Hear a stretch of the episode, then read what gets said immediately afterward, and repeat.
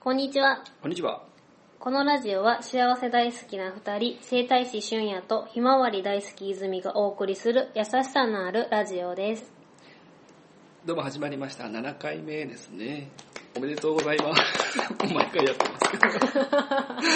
何回続くかわかんないけど、毎回拍手っていう。ええ、やっていきましょう。はい。ええ、今日なんか、泉さん今日午前中は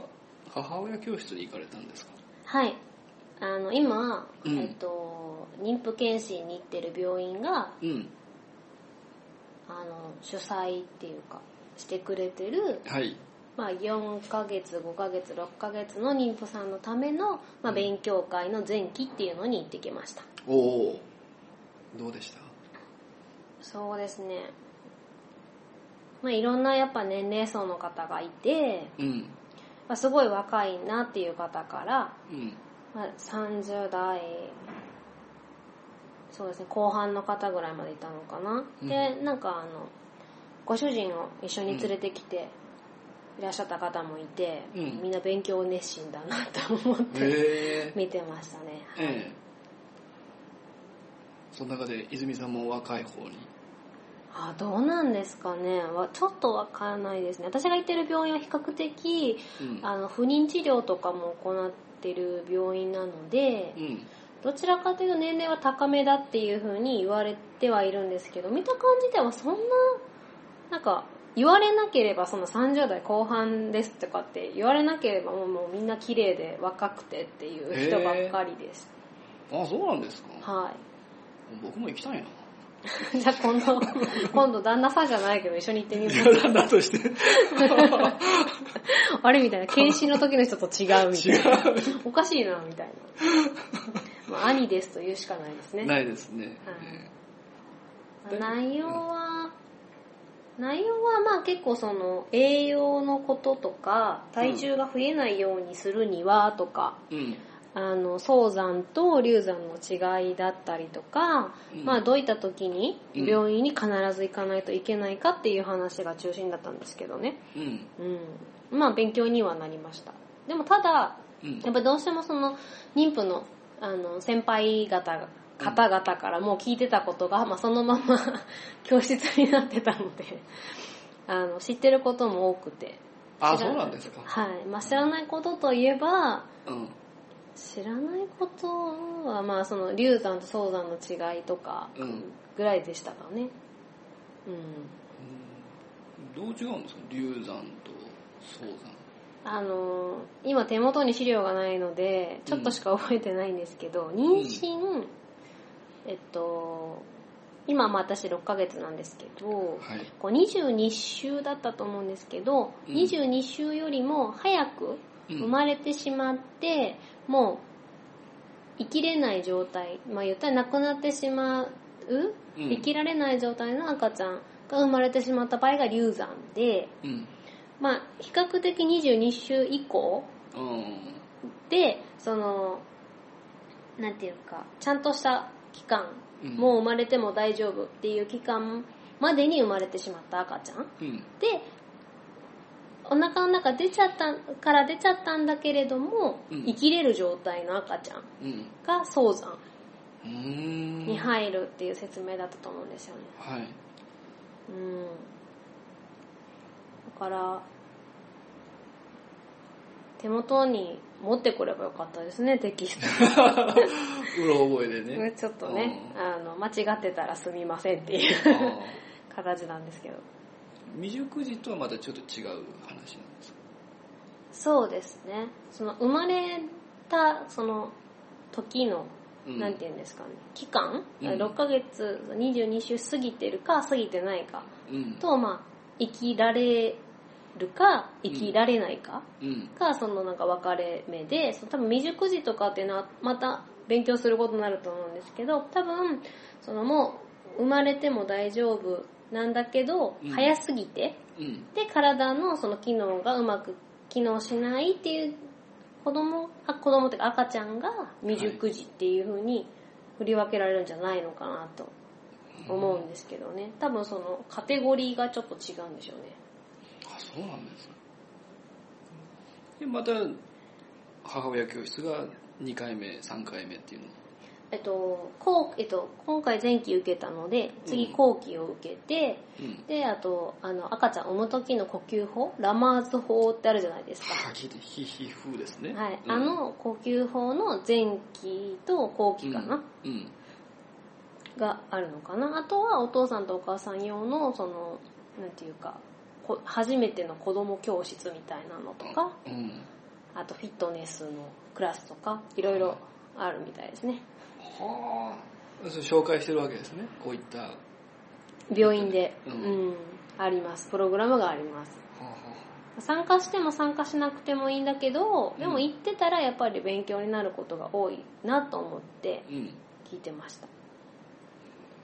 面白かっ たですかうーんそうですねまあでも知ってることもやっぱいっぱいあったの で私は私面白かったかって言われるとうんまあ知らないことを知った瞬間だけ面白いんですよねやっぱり知ってることをなんか何回も言われるのはあまり好きじゃないので、うんうん、そこがちょっとああそうなんですかでも食事に関してはもうほとんど知ってることが多くてと、あそうですねうなんかこう妊婦さんの体重を増えないための8か条じゃないけどそういうのがあってですねんうん、腹8分目以上に食べていないかみたいなチェック項目があるんです よなんあかチェックするんですかそうそうチェックしてくださいって言われてうん全部チェックつかないっていう だからそれにチェックがつく人は体重が増えやすいので気をつけてくださいみたいな感じです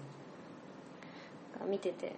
うんそうですねなんか運動量もうん私はもう1日40分ぐらい歩かないとダメなのかなって思ってうん比較的それぐらいは歩いてたんですけど今日栄養士さんに言われたのはうん20分は必ず歩いてくださいって言われてあえ半ー分でいいんだって思いましたあそうなんだ半分でいいんだと思ってしんどくもないしうんうん大股でも普段から歩いてるし散歩も嫌いじゃないしうん今日もザーザー雨降ってたけどまあ空気の浄化だよねとかって言いながら歩いてたそうですねわざわざ遠いにも遊び来ていただいてありがとうございます そうですねでまあヨガももともとやってたのでそれも妊婦さんになってからも続けてたので、なんかこういう体操をしてくださいとか、うんこういうポーズをとってくださいとかっていうのも、うんもうすでにやってたりとかうん寝る前にむくみの取るにはみたいなマッサージこういうとこしてくださいっていうのもやってたし、うんうんそうですね結構やってましたねすでにやってましたねあやってないことといえばやっぱもう甘甘いものっていうかたまにそのめちゃくちゃ食べたくなるものもやっぱり我慢しなきゃいけないって言われるんですけどその甘いものとかに関してはでそれを我慢してないことぐらいですかねダメだなって言われるとしたら 好ーあーなんでしたっけハーゲンダッツがお好きで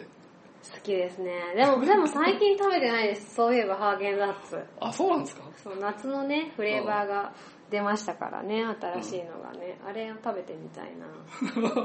と思ってますけどやっぱちょっと明日が検診なんでちょっと、う検診でクリアしてたら、ん、うん、まあ、1ヶ月に1回ぐらいだと食べてもいいかなってあそんな感じなんですかいう、いや僕ねちょっと男なんでわからないんですけどやっぱ妊婦さんってはい、そういうなんていう制約っうん、ていうのはやっぱあるんですかあーあるんじゃないですかね人によると思いますでそれはやっぱりその、妊婦になる前からうん自分の体に気をつけてる人うんっていうのは制約はそんなにないっていうか、うんまあ私は比較的自分の中で気をつけてあのその例えば体重が太らないようにとか、はい自分がしんどくならないように適正体重を保つようにしてたので、うんうん、だから、まあ、1日食べ過ぎたら次の日はリセットするのに、うんまあ、あんまり食べな食べずにっていうかスムージーだけとかうん水だけとかで過ごしたりとか、へえでそういうので、まあ、あのプラプラマイゼロにはならないけど、うんまあ、プラスプラスで食べるよりかはいいかなっていうので調整ずっとしてたのでそれは妊婦になっても変わらないんですねうんただやっぱりその妊婦さんになる前からうん気をつけてはいるけどなかなかやっぱケーキがやめられないとかうんまあ某コーヒーショップのフラペチーノがやめられないとか、フラペチーノはいうんもう生クリーム大好きとか、うん甘いもの必ずあの食べないと気が済まないっていう人が例えばいて、うんそれでちょっとお菓子食べるけどご飯食べないとかって例えばしてたとしたら、うんそれが妊婦さんになった途端ご飯はやっぱしっかり食べてくださいって言われて食べなきゃいけないしお菓子はやめられないってなっちゃうとあーやっぱり体重が増えてしまって、うんでしんどくなってしまうっていうパターンは多分あるのかなって今日もその教室でうん増える原因はもうご飯食べ過ぎとうん甘いもの食べ過ぎだからと 先生も断言してました ので、うんうん、やっぱ制約は出てきます食べ物の制約もやっぱりどうしてもこれは食べちゃダメっていうのがやっぱりあるので、やっうんぱり制約って言われると出てくるかな気をつけてても食べちゃダメになるものもやっぱりあるのでうんうん普段から気をつける人にとってはもう別に問題ないけどっていう話ですねそうですよね問題ないわけではないんですけど、うん私みたいに何でも食べれてその、いわゆる妊婦になってから食べちゃダメなものが出てくる人、うんまあみんな食べちゃダメダメっていうかダメって言われてるものがあるっていうだけなんですけど生のお刺身だったりとかうんこう生ハムとかうんそういうまあ言ったらもしかしたらその細菌とかウイルスの感染源になるもの、うんはやリスクがあるのでやめておきましょうっていう形、うん、お酒とかタバコも、うんそのやっぱりやめましょう まあお酒好きでタバコ吸っててっていう人はもう必ずそれはやめてくださいって絶対言われちゃうので私はもともとタバコは吸わないし、うんお酒も誰かに付き合う程度だったからそれをやめろって言われたからって言って苦痛になるわけでもなかったのうんで、なんかそれも制約って言われたらやっぱりずっとしね、飲まれてる方はやっぱ制約になるわなるけでで。しょうねうんはい。コーヒーもやっぱり、その、やっぱ先生たちからの目からするとやっぱカフェイうんうんンが取ると鉄分の吸収が悪くなったりするので、うんやめてほしいっていうふうに、やっぱりずっとね、毎日、もう1日5杯とかね、やっうぱん会社にいたら飲まれる方もいると思うので、うんそれはもう薄くして、まあノンカフェインのコーヒーにするか、うんうん飲まないようにっていうふうには言われるとは思うんですけど、うんうんまあ、そこまで神経質になってまでうんいろんなものリスクをなんか取らないようにってすると私はストレスが溜まるのでそうそうそうそうだね制約があるところでストレスがね出てきますもんねので私はもう、うんまあ、コーヒー前は毎日とか取ってたんですけど、うんまあ、たまにやっぱり今でも飲みたくなる時があるので、うんまあ、それはもう飲んでいいかなっていうふうに自分にこう許可を出してしまってます。自分に許可うんやっぱりこう許すっていうかうんなんか世間のお母さんはこれができてるのに私はできないっていう風になってしまうと、私はダメな母親かもしれないみたいな感じで、うんどうやってもその妊婦になった時に普段の2、3 2から4倍もストレスを感じやすい状態でもあるにもかかわらず、うんさらにこう自分を追い込んでしまう妊婦さんっていうのがやっぱいらっしゃるみたいで、うんなんかそうなってしまうと、やっぱりその、産後うつ、妊婦の時はうつじゃないのに 産後うつになっちゃったりとかうんを聞くので、なんか、まあその世間一般で言われてるそのやめた方がいいことっていうのは、うんあ確かにやめた方がいいんだけれど、別にやめなくても 子供は育つよっていう感覚で行った方が楽だと思うんですよね。で、それで例えば子供に障害があって生まれたとかうんが、それが自分のせいかどうかって多分なるとは思うんですけど、うんあのもう子供は授かり物で、うんもう神様が授けてくだくださったものだから、うんこれは私がどどうしてようとこの子はここの家に来たんだなっていうふうに、うんやっぱりこう思う思うなんか無理やり思ってるわけじゃないんですけど私もうんもし自分の子供が障害を持ってたらああ自分のせいだったって責めるんじゃなくってうんもうなんかそれは、まあ、この子はきっと何かそういう、うんまあ、生まれてくるこの家に生まれてくることによって、まあ、成長するためにうん人間として、まあ、私たちまあ、その夫婦とかの成長を助けてくれるためにこの子の成長もだけどその必要だったんだっていうふうに思えたらいいなって今は思ってますうんやっぱり自分をその私はあの時こけたからこの子はみたいな感じで何でも思ってしまうともう何もできなくなってしまうあーと思って私は思ってるのでだから比較的、その子供のことも赤ちゃんのこともすごく考えるんだけど、うんやっぱり自分のことを一番に考えてあげられるのは自分だと思ってるので、うんやっぱり自分が笑顔で過ごせるような環境づくりを、まあ、自分もするし、うんできれば旦那さんにも協力を仰ぐし、うんっていう風なのがいいんじゃないかなって私は特に妊婦さんになってからうん周りの妊婦さんのそういう話を聞いててやっぱり思うので、うんうーん多分ね普通は妊婦さんはそのお腹の子供のことを気遣って、まあ、それもあるんでしょうけどうん、うんそれよりもやっぱり自分のことも大事なんだと、そうですねやっぱ自分が健康じゃないとうん、自分が笑顔じゃないとうん赤ちゃんにもやっぱ影響すると思うんですよね赤ちゃんのことばっかり考えるのも悪いことじゃないしそういう時間を持つのもいいことだけど、うんやっぱりその赤ちゃんを育ててるのは自分の体だっていうのをまずなんかやっぱ考えないといけないなと思っていて、うんそれでやっぱり感情の面でもうん普段から笑顔でやっぱ過ごせるように、うんうん、っていうのがやっぱりあり私が思うところの 妊婦生活の中で、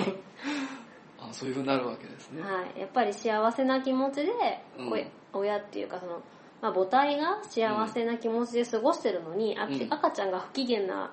わけないよねっていう勝手 な発想なんですけど、